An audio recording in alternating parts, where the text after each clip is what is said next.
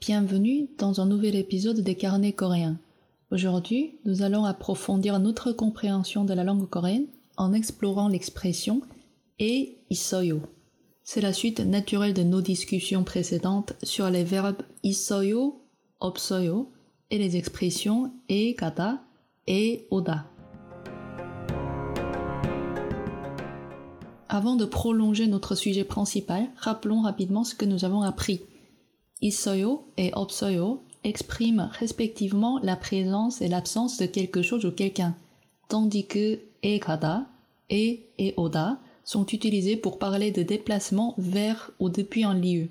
Ce qui est important en coréen, Ita ne signifie pas directement il y a, mais plutôt se trouver ou exister. C'est une distinction importante car cela influence la structure de la phrase en coréen où l'usage d'un complément d'objet direct avec ita et opta est incorrect.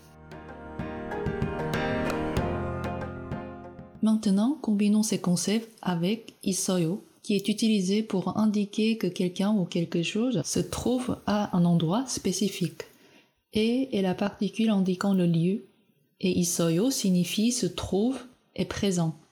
C'est une manière de déclarer la localisation de personnes, d'objets ou d'animaux.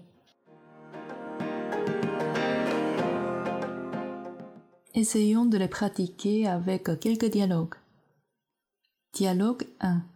지수 씨가 지금 어디에 있어요? Où se trouve 지수 maintenant? 도서관에 있어요. Elle se trouve à la bibliothèque.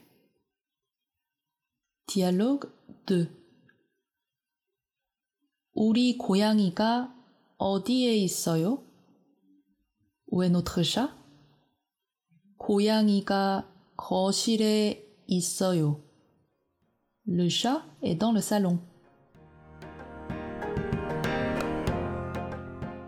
Il est essentiel de se rappeler que, contrairement au français, où l'on pourrait dire il y a un chat dans le salon, en coréen, on se concentre sur l'emplacement précis de l'existence, d'où l'importance de e isoyo.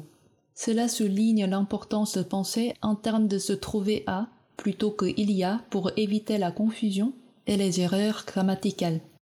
L'expression e isoyo est un pilier dans la construction de phrases en coréen permettant de localiser des personnes ou des objets. N'oubliez pas de pratiquer en formulant vos propres phrases et questions. Et comme toujours, restez curieux, curieuse et continuez d'explorer la langue et la culture coréenne. Pour plus de contenu, suivez aussi mon Instagram Atelier de coréen. 감사합니다. 안녕히 계세요. Merci et au revoir.